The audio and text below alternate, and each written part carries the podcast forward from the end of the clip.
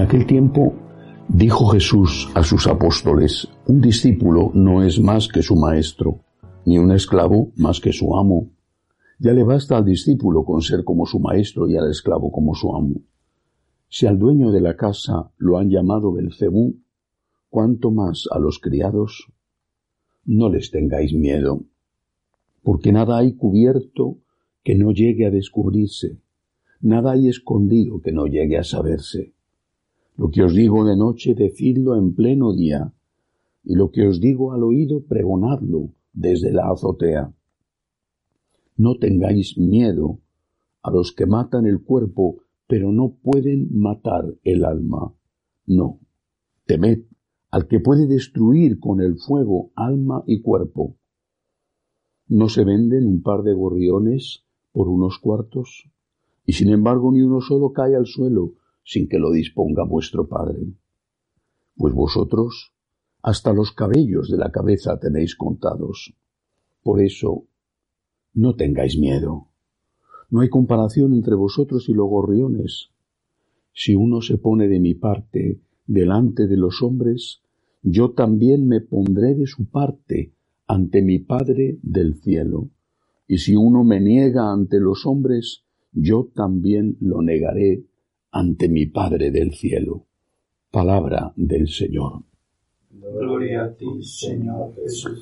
No puedo leer y meditar sobre este Evangelio sin pensar en San Juan Pablo II. Aquel día en que apareció en la logia de la basílica, en el balcón central, que es así como se llama la logia, aquel día en que apareció por primera vez recién elegido papa, diciendo que era alguien que venía de lejos y proclamó estas palabras de Jesús. No tengáis miedo. Era un luchador. Se había enfrentado con el comunismo en su patria, en Polonia.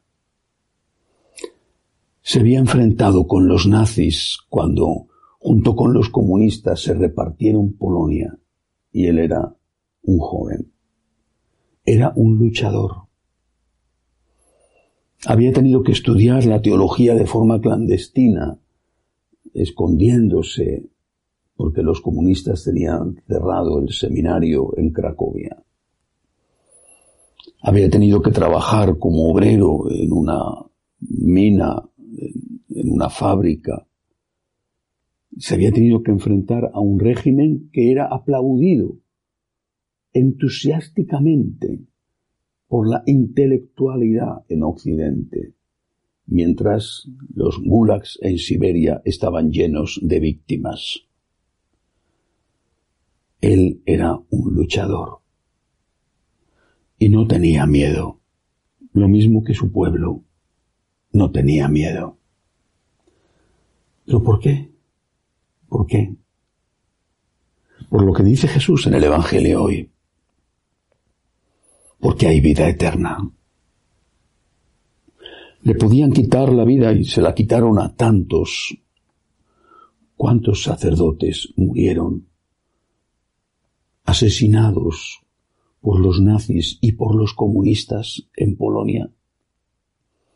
No solamente figuras conocidas como eh, eh, el padre Kolbe, que murió en Auschwitz. Miles de sacerdotes fueron asesinados. También durante el comunismo. Hay que recordar al padre Popielusco, por ejemplo. Esta gente sabía lo que le podía ocurrir. A Popielusco lo amenazaron una y otra vez y lo intimidaron y lo calumniaron y no cedió hasta que lo mataron. Lo mataron a golpes. ¿Por qué no tenían miedo? Porque creían en la vida eterna. Hoy nos encontramos de nuevo a nivel global sometidos a otra tiranía heredera de aquella tiranía comunista, en el fondo muy parecida. Una tiranía que quiere construir un mundo postcristiano con un credo postcristiano. Una tiranía que amenaza con la exclusión, con todo lo que eso significa en una sociedad como la nuestra, a todos los que no profesen ese credo postcristiano, un credo que considera un derecho humano el aborto, la eutanasia, un credo que exige profesar que no tiene nada que ver el sexo con la biología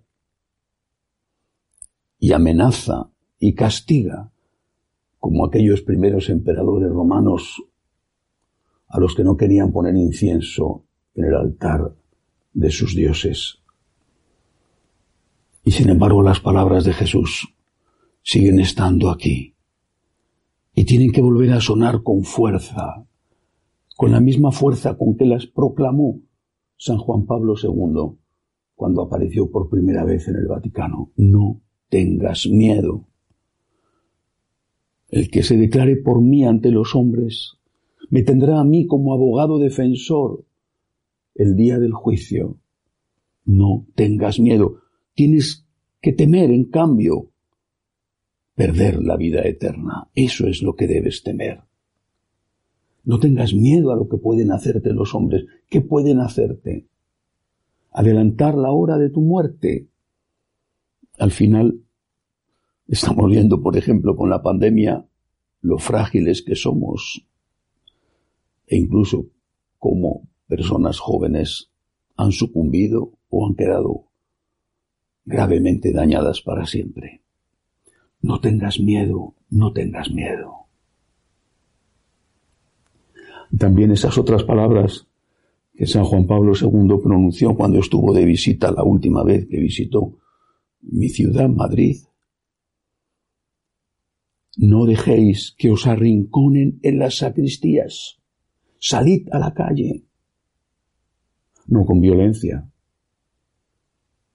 Pero no dejéis que os arrinconen en las sacristías. San Juan Pablo II era un hombre que tenía fe. Tocabas su fe cuando le veías o cuando le tocabas a él, tocabas su fe. Era un hombre que tenía fe en Dios y en la vida eterna. Por eso no tenía miedo. Lo mismo que no tuvieron miedo los obreros del sindicato Solidaridad en Polonia cuando hicieron aquella larguísima huelga en los astilleros de Dansk. No tenían miedo y ahí estaban de rodillas celebrando la misa ante los ojos atónitos del mundo. Obreros de un astillero que van a misa, que se arrodillan para comulgar.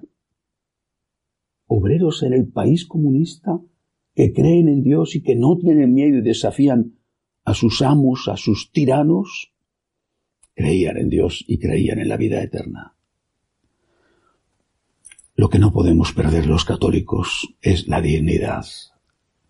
Y perdemos la dignidad y nos arrastramos como lacayos serviles ante el nuevo orden mundial cuando hemos dejado de ver y de saber que estamos de paso, que hay vida eterna y que lo que nos debe preocupar más por encima de todas las cosas es ser fiel a Cristo y confesarle delante de los hombres. Estas palabras del Evangelio de hoy, insisto, pronunciadas, leídas, acogidas, con el tono de voz con que las pronunció San Juan Pablo II, nos ayuden a no tener miedo a lo que nos puedan hacer los hombres y a temer sobre todo a poder estar lejos de Dios, porque perderemos lo más importante, estar con Él para siempre en el cielo. Que así sea.